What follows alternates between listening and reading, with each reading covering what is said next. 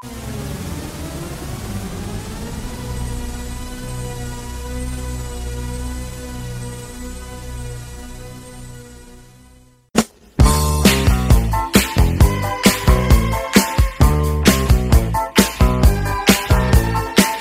Olá, bem-vindo a mais um Locadora do Trash. Eu sou a Dani. Eu sou o Jonathan. Eu sou a Isa. Olá, bem-vindo a mais um episódio aqui do Locadora do Trash.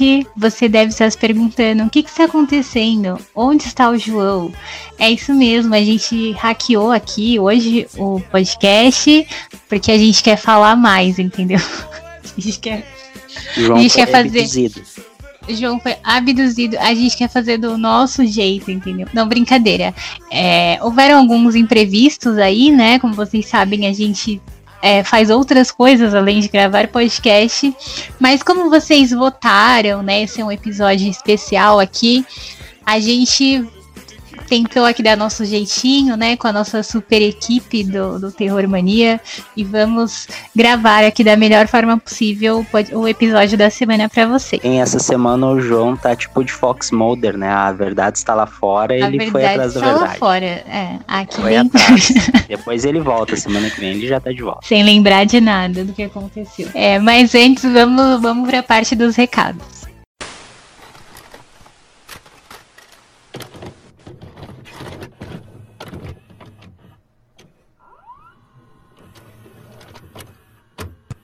Bom, estamos na parte aqui dos recados do locadora do Trash. Dessa vez eu tô sozinho. Vou passar alguns recados que vocês já conhecem, mas é sempre bom relembrar, né?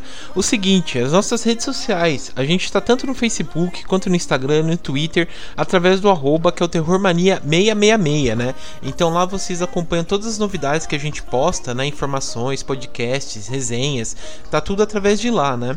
E o seguinte, você que curte o locadora do Trash, vocês podem ouvir a gente tanto no Spotify, iTunes, Deezer, Google Podcast, é, até o Castbox, né, que é uma rede grande de podcasts, vocês podem acompanhar a gente por lá. Também, pessoal, falar para vocês entrarem na nossa loja, né? Comprar as camisetas do Terror Mania. Vocês encontram todas as informações através do post, né? Que a gente coloca aqui no site.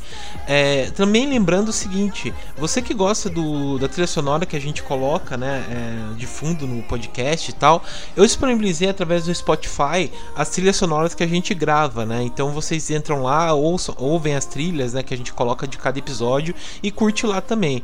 E sem falar, pessoal, que é o seguinte, a gente já vem reforçando um tempo, né? Que a gente agora tá com Filmon, né? O Terror Mania tem um filmou próprio que a gente sempre também adiciona os filmes que a gente comenta em cada gravação, né? Então lá vocês entram no filmou que também tem o, o- a lista, né, que a gente faz do episódio e tal, coloca os filmes. Então vocês clicam através também do post desse episódio no site do Terror Mania e lá vocês acompanham os filmes que a gente fala, né, em cada episódio. Lembrando para vocês entrarem no nosso site que é o www.terrormania.com.br, que é o novo site do Terror Mania. Lá vocês vão acompanhar os outros podcasts que a gente já gravou, as resenhas que a gente está adicionando aos poucos, é, informações também que a gente sempre coloca e tal. Então vocês acompanham através do nosso site, né? E também você que quer entrar em contato com a gente, né, para divulgar alguma informação de algum conteúdo que você faz relacionado ao terror, é, pedir para ajudar a página, site por aí, é, manda e-mail pra gente que é o contato@terrormania.com.br, né? Por quê? Eu sempre tô reforçando que fica um, um pouco mais profissional e também fica mais fácil a gente conversar com vocês, né? Querem fazer um contato e tal. É que às vezes manda através do Instagram, o Facebook e fica perdido né, na caixa de mensagens lá, então no, e-mail fica bem mais fácil, né? E também só pra terminar que é o seguinte, os podcasts agora estão saindo aos sábados, né? Então sempre ao meio-dia, nem sempre antes do meio-dia a gente tá procurando postar os podcasts para vocês ouvirem, né? E lembrando para vocês compartilhar o podcast sempre com algum amigo, com o pai, com a mãe, com o tio, tio, vó. Mandem a palavra do podcast aí pro para quem vocês conhecem, né? Porque assim ajuda a gente também. Então é isso, pessoal. Fiquem aí com o episódio dessa semana.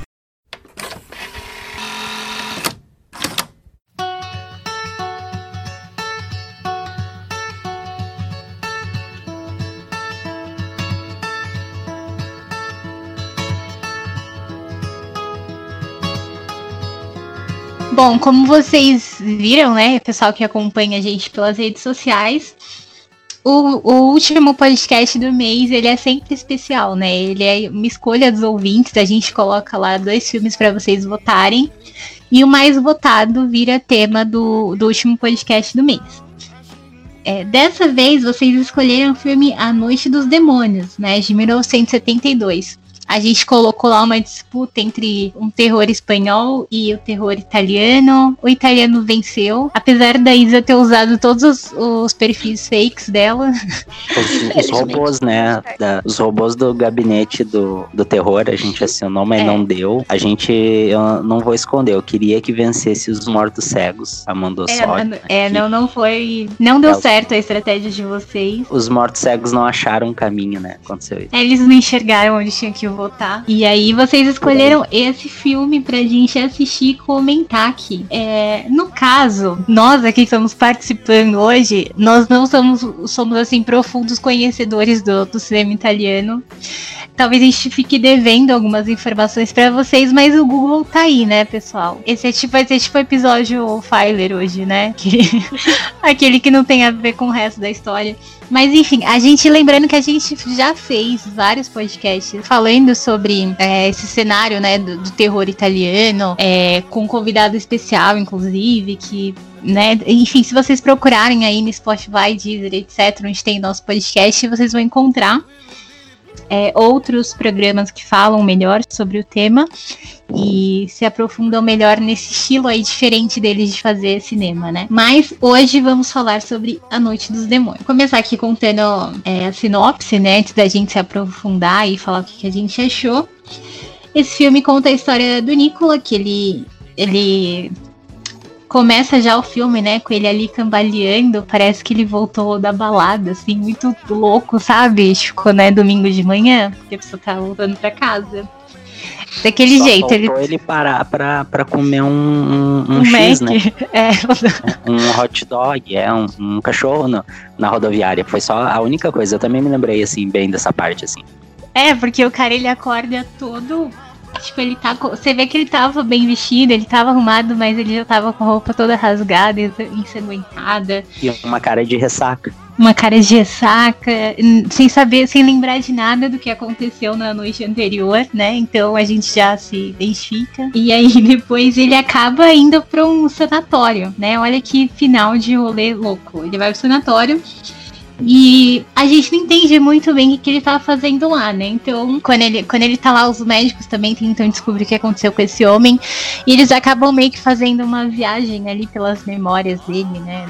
Fazendo um flashback de tudo que aconteceu. E a gente que tá assistindo vai acompanhando essa lembrança dele de toda a história. É, então ele vai lembrando que ele estava viajando e ele acabou tendo um problema no carro, aí ele parou nessa, nessa floresta e aí ele acabou conhecendo uma família que foi lá ajudar ele, só que essa família, óbvio que não era bem intencionada, né? Porque a gente já sabe o que acontece quando você encontra uma família no meio do nada. E ou aí vai pra panela, com, começa vai pra, pra Ou você vai ser, né? Ou é canibalismo ou é bruxaria. Não tem outra opção. Então, às vezes é melhor você continuar andando, entendeu? Empurra o carro e sai dali. Mas ele não não, não pensou nisso, ele ficou na casa, enfim. a história vai se desenrolando e a gente descobre todos os segredos dessa família exótica ali naquele pedacinho da Itália. Mas e aí, pessoal, o que, que vocês acharam do filme? Eu amei o filme. Pelo título, eu pensei que fosse ser uma coisa e não tinha nada a ver com o que eu tava pensando. Inclusive, foi muito melhor do que eu tava pensando. É tudo. Apesar do filme se passar na década de 70, que não é uma coisa tão antiga, quando chega nas cenas do flashback, o personagem tem uma coisa muito gótica assim, né? Muito antigona.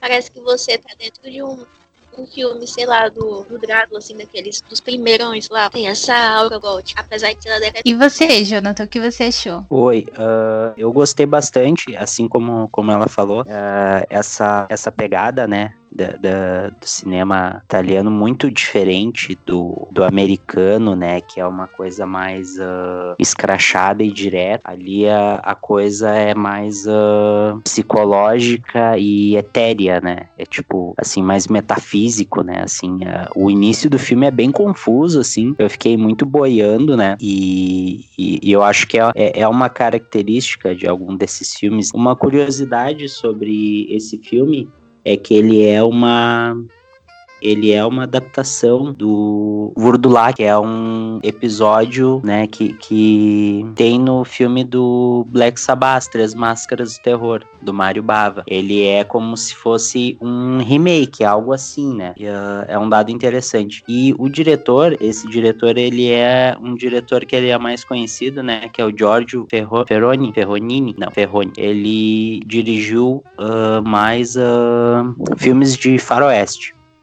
ou conhecido como Western Spaghetti, né? E o mais, o mais conhecido filme dele é o Dólar Furado. Uh, com, ele dirigiu um monte de filmes assim, nessa linha, e só dois filmes de, de terror, que é o, o Moinho, As Mulheres de Pedra, de 1960, e A Noite dos Demônios, né? Mas eu acho que é interessante notar que dá pra ver, assim, que, que ele tem características, né, que ele trouxe pro universo do terror, né? que tem um cuidado estético, assim, né? Tem um apuro, né? Diferente, assim, né? É uma coisa que já, já chama mais atenção, né? Não é, não é uma tosqueira, né? Por exemplo, dos filmes uh, de canibais italianos, né? Ele é bem diferente. É, inclusive, esse filme que a gente está falando hoje foi o penúltimo, né? Da carreira dele. Ele já estava no final da vida dele, no final da carreira. E é uma pena, né? Porque poderia ter vindo muita coisa boa se realmente, durante a trajetória dele na direção, ele estivesse também indo um pouquinho mais para esse lado do, do horror e do terror. Mas enfim, ele fez esses dois e valeu muito a pena, porque esse filme é ótimo, pelo menos para mim foi ótimo. Eu gostei bastante também. É, eu me surpreendi, eu não sabia nada sobre o filme. É, eu tive a mesma surpresa da Isa, porque o nome dá a entender uma coisa. E aí, quando você assiste a outra, né? A gente vai dar spoiler? Pode dar Vamos, spoiler. né? Você tem que ir, é, Com você tem certeza. Que ir. Mais um Enfim, a episódio gente- do Locadora. mais um episódio do, do Locadora do Spoiler. É porque ele, ele não entrega de primeira, né, o tema do filme, depois que a gente percebe que é um filme de vampiro, assim, lá pro, pro final. Dá uma desconfiança, né, quando você vê a família, quando você vê o visual ali deles e tal. É, mas é uma suspeita, você não sabe direito se. Eu fiquei muito na dúvida, assim, se tinha algo a ver com bruxaria, ou se eles iam fazer algum ritual, alguma coisa. E aí eu fiquei muito surpresa quando eu vi que, na verdade, eles eram vampiros, né? E é muito. Eu gosto, gostei muito de como eles brincaram assim com o roteiro, porque, tipo, é como se fosse um quebra-cabeça, assim, você vai juntando as partes da história e vai se desenvolvendo de jeito muito bom. Apesar de ser lento, né? Tipo, não é um filme ah, rápido, que tem mil coisas acontecendo ao mesmo tempo. A história vai crescendo de um jeito muito instigante. É, e fora que acho que aquele começo, né, que a gente também não sabe o que tá acontecendo, deixa a gente mais curioso ainda. Sim. É, se vocês É, se surpreenderam eu que também é um- com, o- com o Eu final. acho que se é, um, se é um filme, o cara já meio que saca, assim, as, ah, o filme americano, geralmente, ele já meio que, tu sabe, assim, meio que tu adivinha o que que vai acontecer, né? Ah, daqui a pouco vai acontecer isso. Ah, daqui a pouco vai acontecer isso. Tipo assim, tu meio que sabe até quem vai morrer, aquela coisa assim. E, e agora esse filme, ele é um filme bem ah, difícil de tu prever, né? Assim, ele é bem interessante nesse sentido. A Isadora ia falar ali, eu acho. É que logo no início, desculpa minha voz, eu estou me recuperando de uma gripe. Enfim, no início desse filme ele tem dois artifícios que são muito úteis pra gente poder se prender à história. Pera aí que a cachorrinha. Beleza, essa parte corta. É, uma coisa que eu gostei muito nesse filme é que no início tem dois artifícios que eles usam que prende a gente pra querer saber o que vai acontecer na história. O primeiro é essa questão da gente não saber o que aconteceu com o protagonista, na, naquela ânsia de entender o que é que causou tanto desespero nele, o que é que tá fazendo ele agir daquele jeito. E outra coisa é que no primeiro flashback dele tem uma coisa mais apelativa, né? Aquela cena que é como se fosse um, um ritual, digamos, que é uma coisa bem explícita. E só essas duas coisas já te prendem pra querer entender o que é que tá acontecendo naquela história, porque você sabe que coisa boa não é e é um problema bem grande. Eu gostei muito des- dessas duas coisas logo no início, porque cativa a gente. Não fica aquela coisa que você não sabe muito bem pelo que você está esperando. Você sabe que vai ter um evento assim catastrófico na história, mas você não sabe o que é. E eu achei que esse foi um gancho muito bom logo no início. É porque não é aquele, aquele tipo de vampiro caracterizado, né? Tipo aquela coisa caricata. Que, ai, a pele é branca, ele só sai à noite, etc. Então, primeiro, é, a família, você vê a família assim com um comportamento meio violento. Então, eles podiam ser apenas canibais, né? Podiam apenas, apenas como se não fosse nada, né? Mas enfim. Eles podiam é, só, tipo, partir pra parte física, né? Não, não teria nada sobrenatural. Uh, depois a gente vê algo, algumas, algumas coisas assim aleatórias, né? Que mostram que eles têm uma ligação com algo que não é bom, que é com algo do mal, assim, a gente não sabe se tem a ver com bruxaria e tal. Pra só depois lá pro, pro, pro final, assim, né? Pro ato final que você vai é, descobrindo quem eles realmente são. É, e fora que no começo também dá muito a entender que, na verdade, eles que estavam sendo perseguidos, que eles estavam fugindo de alguma coisa, né? Porque a Sidanka, é, ela sempre fala de fechar janelas, ela tem aquele pavor de quando anoitece e tudo mais, e aí você acha que podia ser algo de fora, né? Podia, os demônios podiam estar lá fora, e no fim eles estavam, um eles eram né? aquelas pessoas. É, até um lobo, alguma coisa assim. Eu imaginei que quando anoitecer, como é a noite dos demônios, eu imaginei que quando anoitecesse fosse acontecer alguma coisa assim muito louca, sabe? Não foi o caso.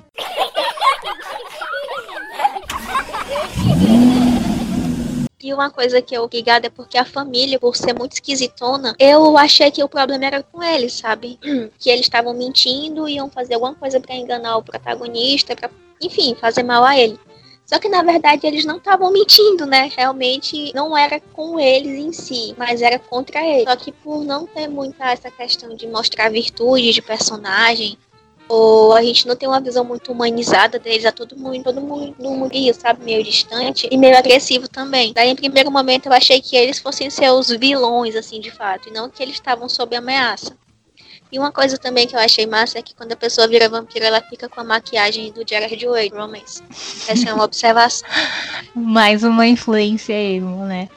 E outra, outro ponto também é, vocês conseguiram lembrar de outros filmes, assim, assistindo esse filme? Porque eu lembrei de vários. É, né? A, a, influência, aquela coisa que a gente fala de, de, da gente às vezes ver um filme que saiu recentemente e achar que é uma novidade, aí você vê um filme antigo e já tinham feito isso antes. É, eu, particularmente, lembrei muito de A Bruxa. Não sei se por causa do, do atmosfera ali do cenário, mas eu lembrei bastante. E o começo do filme também, quando ele tá no sanatório, me lembraram vários outros filmes, assim.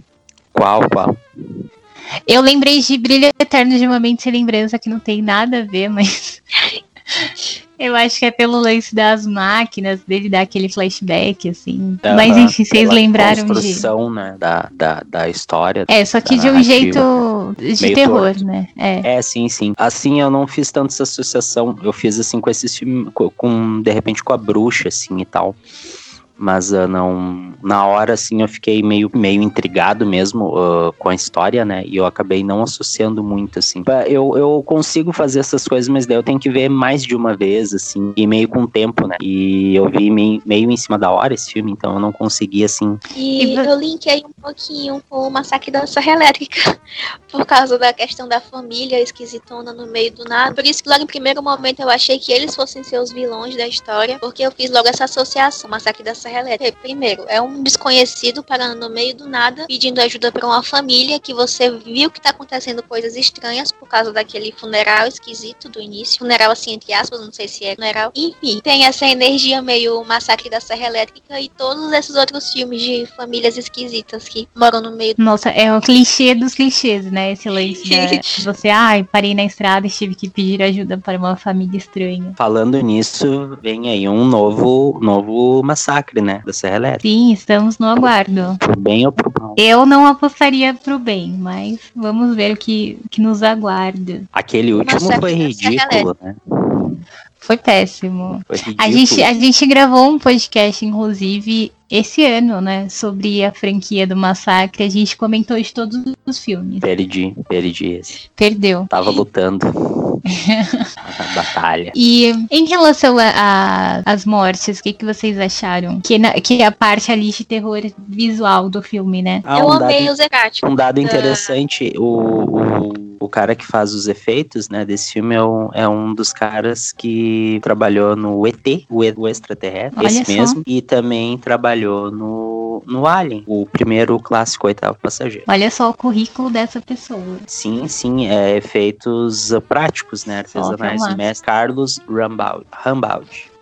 Rambaldi, tudo esse sotaque, né? Fazendo a mãozinha. Ah, isso, fazendo a mãozinha do, do Brad Pitt lá do Bastardos Inglórios, né? Gorlami. Mas fa fala eu aí. Amei, é... Eu amei os efeitos práticos, principalmente na cena quando eles vão deter algum dos vírus, né? Porque tem aquele negócio meio que secando e tal. E aparentemente parece um boneco, uma réplica da pessoa, feita de borracha, só que eles vão queimando aos poucos e aceleram o vídeo para dar aquele efeito de que a pessoa tá secando, isso Eu achei muito massa. E eu ficava esperando a hora que eles iam derrotar alguns dos vampiros lá. Eu gostava de ver isso. Parece meio que uma flor apodrecendo, sabe? É um negócio meio. Um negócio meio poético, sabe? Porque é como se fosse uma pessoa se livrando de um fardo que ela estava presa para poder desabrochar, só que feito de, de forma contrária, como se fosse uma flor apodrecendo, enfim. Peguei viagem nesse negócio, mas é isso aí. É uma, uma parada que tem assim. Uma parada que tem assim é no filme do, do cara do Necromantic, né? Que agora eu esqueci. Ah, sim, Der, Der Todd Skin, o Rei da Morte, que tem um. Ah, é um. Seria um cadáver em decomposição, né? E, a, e durante meses, assim, a câmera vai acompanhando, né? É só uma câmera parada filmando, né? Uma decomposição. Tem um, um é, essa parte vai intercalando ao longo do filme, então tu vai acompanhando, assim, né? É, é tem essa parada dessa poesia aí, né? Uma poesia pra morte. É pra quem gosta, né? Um prato cheio. Praticamente um Augusto dos Anjos versão audiovisual.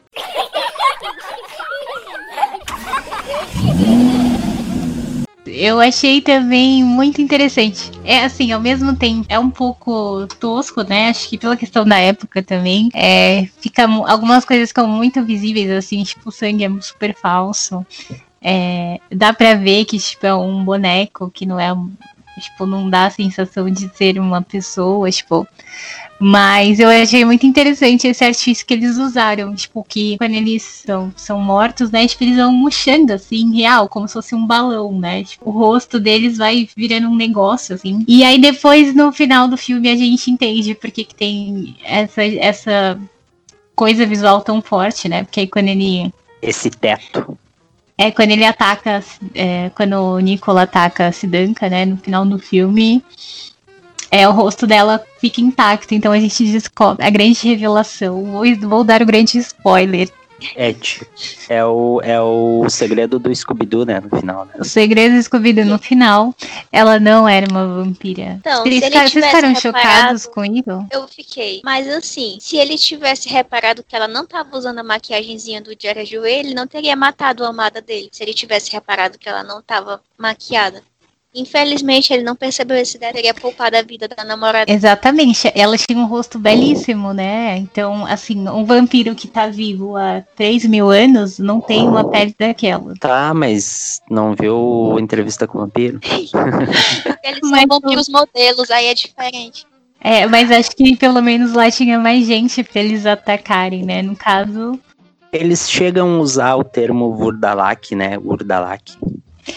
É, não sei ao certo o que isso significa, é, mas é, sei... é uma, é uma designação para um vampiro, né? É uma coisa meio local, assim, sabe? Seria o bar, né? Uma raça, uma raça. É, e isso. eu fiquei muito feliz, assim, é, locadora do trash também é cultura, e eu descobri que o nome de uma banda que eu amo há muitos e muitos anos era por causa desse vampiro. Eu nunca tinha parado para pesquisar o que, é que era o nome Urdalak, e hoje eu descobri. Urdalak é aquele que tem o cara do, do Mayhem lá? Eu acho que essa mesmo, é uma lá de capa... black metal lá que tem umas capas gore. É, essa daí. Isso isso, que tem a freira, né?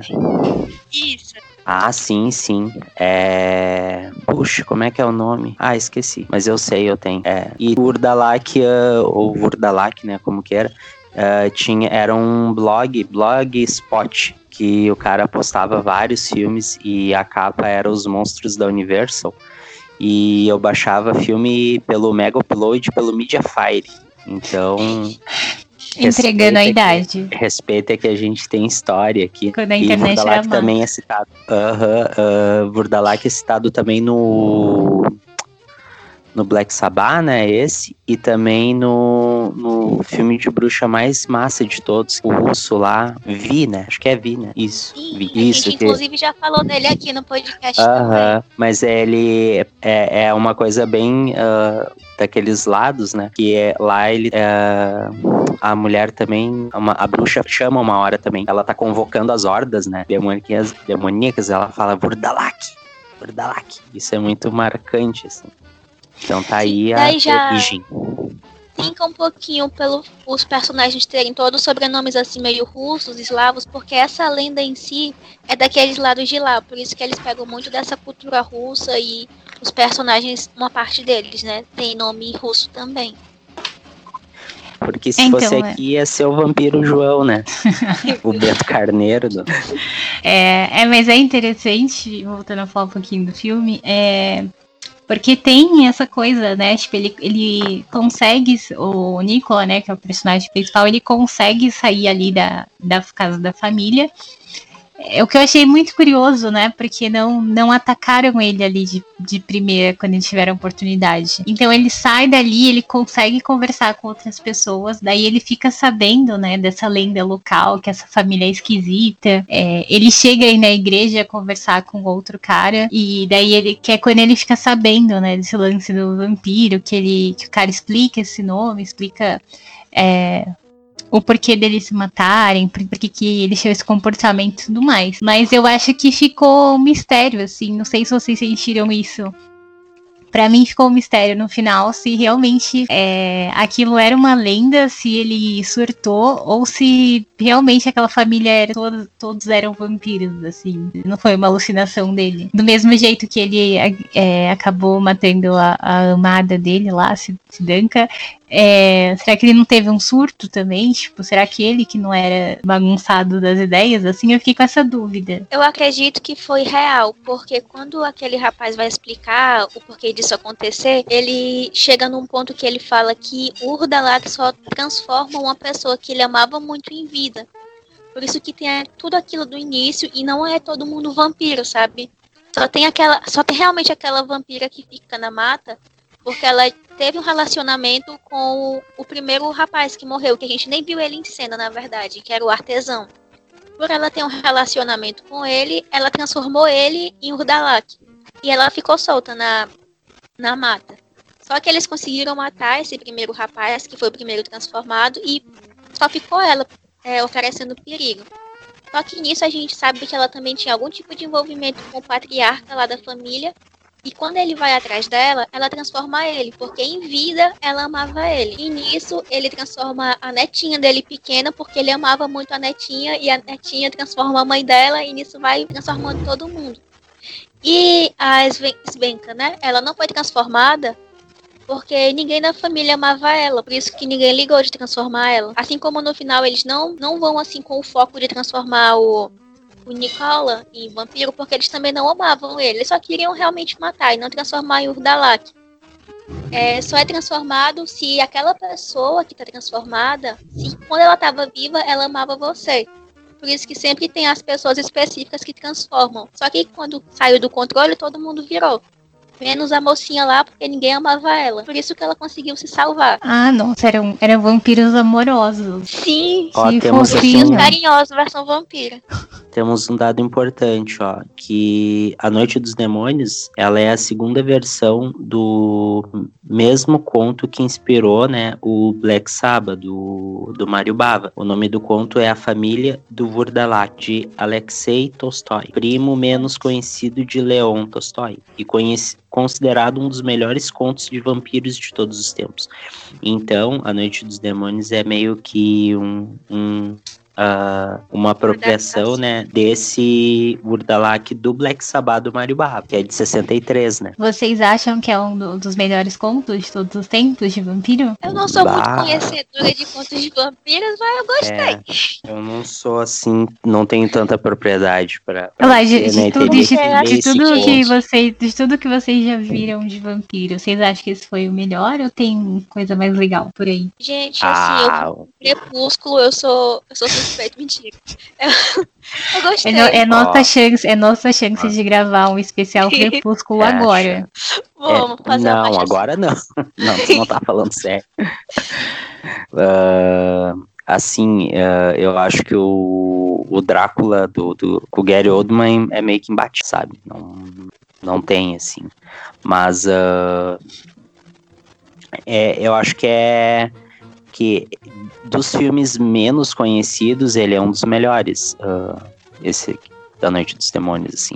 Ele é um filme, assim, bem bem nichado, né? Assim, é, não é um filme que tu vai ver em muitas listas, né? Então aproveite esse locador do trash aqui que dificilmente vai ver um podcast falando, né, sobre esse filme. Não, é, realmente, eu acho que o Drácula ele ficou marcado, né, na, na cultura pop, então não é à toa, né, tipo, é um clássico, é uma história bem, super bem feita. Esse é como se fosse uma uma pérola ali escondida. É realmente uma história menos conhecida, é um filme que é muito raro você ver assim. Mas eu acho que a história é muito bem construída, assim. Eu achei muito bem feito. Toda a linha temporal, é, todo o jeito que eles constroem o suspense em volta da família, assim, do que, que vai acontecer. É, eu achei muito bom para quem gosta de, de, de pós-horror, essas coisas estão rolando agora, eu tenho certeza que vai gostar desse filme, assim. Acho que se fizessem um remake desse filme hoje, acho que ia funcionar super bem. Ia, porque assim, é. por mais que ele seja assim dos anos 70, a história dele é muito atual. Eu eu não, assim, pra mim, questão de terror, ele não fica devendo para nenhum desses filmes mais novos. Principalmente da, dessa safra, assim, também, de pós-horror. Pra mim, não fica devendo em nada. Talvez pegue um pouquinho na questão é gráfica mesmo, da violência gráfica, mas é porque realmente tá datado, né? Tá com o quê? Quase 50 anos desse filme. Mas em questão do horror em si, do peso da história, não fica devendo em nada.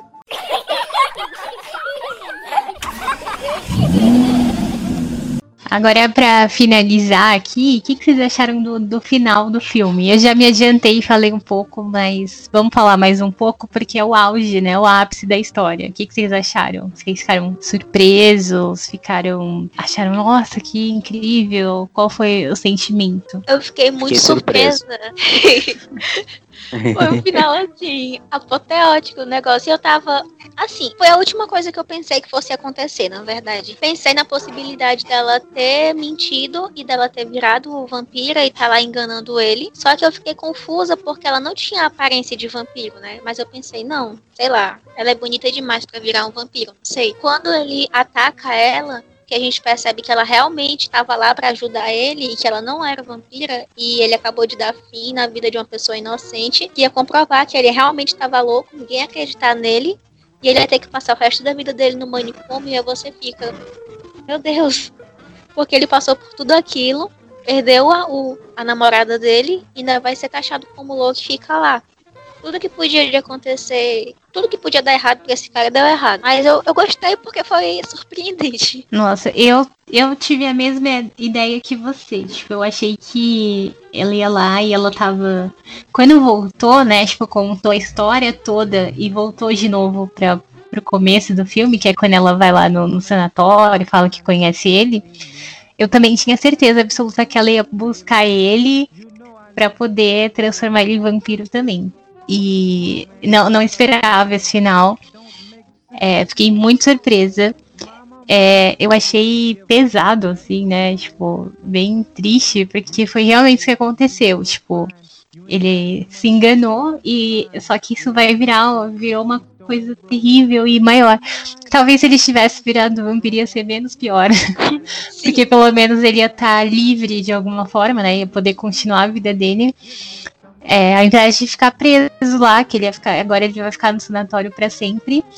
E ainda perdeu a mulher, né? Não vou falar que é o amor da vida dele, porque eu achei ela muito emocionada. Tipo, eles ficaram, eles ficaram uma vez e a mulher já tava lá chorando. Nico, Nico, fica comigo para sempre, né? Isso foi demais. É... Ah, que Ela não tinha muito contato com outros seres humanos, né? Ela só tinha Esse contato com a família dela, cara. É, coitada, ela nunca tinha, que ela nunca tinha, ela Essa, nunca tinha visto outro homem que Parte não tem fosse que o pai e os irmãos. essa parte tem que recortar e botar no início do, do, do programa. Ficou muito bom. Você gostou? Show de interpretação. Aham. Não, e eu amo que é, no filme tinha uns closes, né, bem dramáticos, assim. Quando ela, quando ela tava lá chorando atrás dele, aí dava um close, assim, na cara dela, que você via os poros até, uma loucura. Mas, enfim, é, é por- então, por causa de uma coisa, assim, muito... Você vê como as coisas eram uma bola de neve, né? Tipo, o cara quebrou o carro, e, tipo, e de- começou a dar tudo errado, e, de- e ele foi parar num sanatório. Imagina acontecer isso com você, assim. É o se beber não case que deu errado. Exatamente. errado. Cara, eu achei uma doideira, assim. Pode acontecer com qualquer um de nós, então cuidado. Nunca Pode. sabe quando é que vai ter um vampiro na floresta. Cuidado. Urdalac. Isso. E agora vamos dar aqui as nossas notas, né? De 0 a 5. Jonathan, qual nota você dá pra esse clássico não reconhecido do, do Eu- horror italiano? Eu dou uma nota 4, né? Por todo o peso cult e, e tudo mais, né? Não vou dar uma nota 5, porque é difícil um 5, né? Não é assim, né? O 5, né? Não é qualquer vampiro que merece um 5. É, confesso que daria pra dar um 5, mas vamos segurar. E você, Isa? É, eu fico na mesma também. Seria válido um 5. Mas como a gente vai falar de muitos outros filmes também aqui no podcast, eu acho que eu vou segurar a nota pra quando eu ver um filme que eu ficar, meu Deus, esse é o melhor filme que eu vi na minha vida. Então vai ser um 4, mas eu amei. É tipo o jurado que não dá a nota máxima, né? Assim, É, pra, porque acho que vai vir uma coisa melhor no futuro. a gente segura. É, bom, eu vou, vou seguir vocês. Eu vou dar 4 também. É, algumas coisas eu acho que podiam ser um pouquinho melhores, assim. Mas eu gostei, o filme me surpreendeu muito. É, ainda faltou um negócio, né, pra dar um 5, mas é um filme muito bom. É, acho que é divertido, é surpreendente, é diferente das coisas que a gente atualmente. Então acho que vale muito a pena assistir. Mas é isso, acho que um 4 tá bom, né? Tem, Tá tem, me- tem melhores. achei- Tem melhores É, por vir. Melhores. Uma coisa que eu achei muito massa nesse filme que eu acabei não, não citando é que, apesar de ser um filme lento, ele não é maçante. Você não percebe o tempo passar, por mais que ele caminhe de forma lenta. Eu acho que isso aí também ganhou muitos pontos comigo. É uma história devagar, é uma história pausada, você entende titim por titim, mas não é cansativa. É que eles sabem, eles souberam trabalhar bem o lance da curiosidade, eu acho. Acho que esse é o, o grande mérito do filme. De você ter dúvida até o último minuto, assim, do que, que tá acontecendo. E mesmo assim, quando termina, você ainda fica com várias dúvidas, né? Acho que é muito divertido quando você vê um filme assim. Bom, e como a gente é mu- muito moderno, é, o João deixou aqui também, no futuro, a opinião dele. A opinião e a nota dele. Fala aí, João, pra gente o que, que Fala você aí, achou João. e qual que é a sua nota. Pessoal, tudo bom? É, realmente não deu para participar dessa gravação. Teve problemas no trabalho, sa- vocês sabem como é, então prioridades, né? Então não deu para participar desse, pro- desse programa, mas ficou muito bem feito na mão dos nossos amigos aí, né? Do Terror Mania, Dani, Jonathan e a Isa conseguiram tirar de letra. Fiquei orgulhoso aqui, o pai fica orgulhoso. Mas enfim, é, gosto muito desse filme, Das Noites dos Demônios.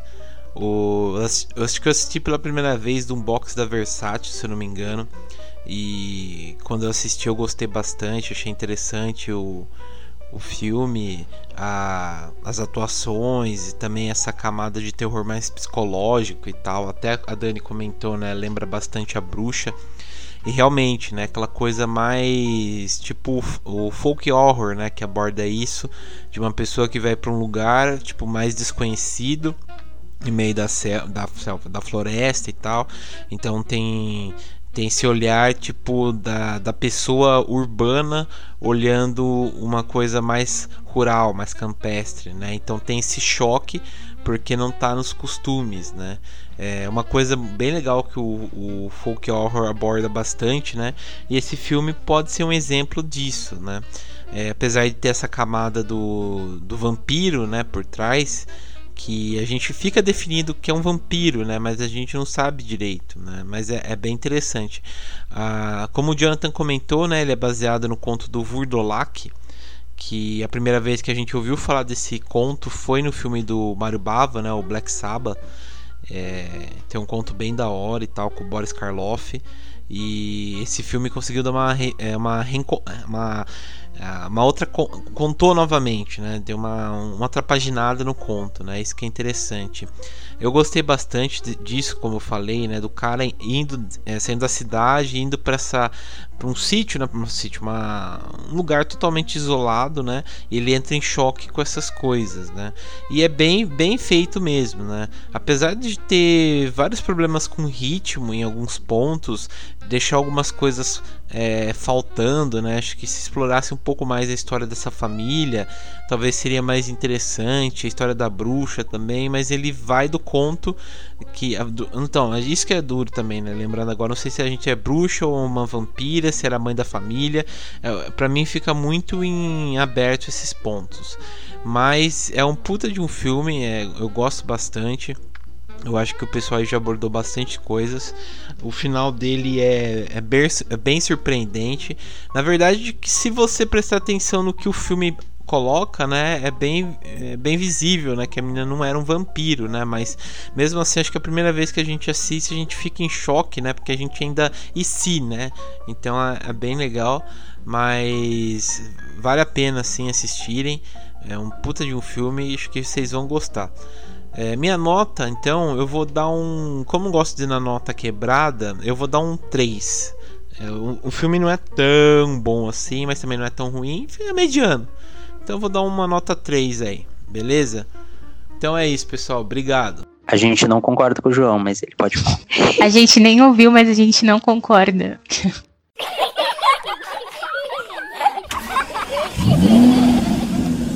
Bom, galera, e antes de encerrar aqui, tem um, mais uma curiosidade aí de última hora que, que o Jonathan trouxe pra gente. Fala aí, Jonathan. É, não, na verdade eu já sabia desde o início, mas eu deixei pro final. Uh, que no dia ah, 26... pra, dar um, pra dar um suspense especial, né? Aham. Uhum no dia 26 de maio de 1897, foi o dia em que foi publicada a primeira edição de Drácula de Bram Stoker. Olha que coincidência. Justamente e... hoje, que é o dia que a gente está gravando esse episódio. Dia que nós estamos gravando. E o que que acontece? O que e que quem nasceu hoje, dia 26 de maio de 1913, você sabe? Quem? Peter Cushing, que interpretou várias vezes uh, o Van Helsing nos filmes da Hammer, e Peter Cushing, que é um dos atores que o locadora mais ama, né? Então, Peter Cushing, um abraço, feliz aniversário. Esteja onde estiver. E Bram Stoker também, né? E, e hoje também tá rolando a lua de sangue, né? Olha quantas coincidências loucas. Nada ah, é por acaso, gente. Tem, tem. Desde ontem, eu acho, né? Desde ontem, é. Ah, Olha ah. quanta coisa louca. Olha né? Aí pra finalizar, meia-noite a gente vai virar vampiro. Mas enfim, é isso, galera. Espero que vocês tenham gostado do episódio. A gente tentou aqui. A gente não tem todo o talento, né, do nosso amigo João para apresentar. Mas a gente deu aqui nossa opinião sobre o filme que vocês votaram. Espero que vocês tenham gostado, que vocês tenham concordado aí com as coisas que a gente falou. Aguardem o próximo mês, tem mais votação, tem outros filmes aí para vocês escolherem. É isso. Obrigada, Jonathan. Valeu, até. Obrigado, Isa. Ah, obrigado também, Dani. E é isso, gente. Até mais. Tchau, tchau. Tchau. Faltou só o gratiluz.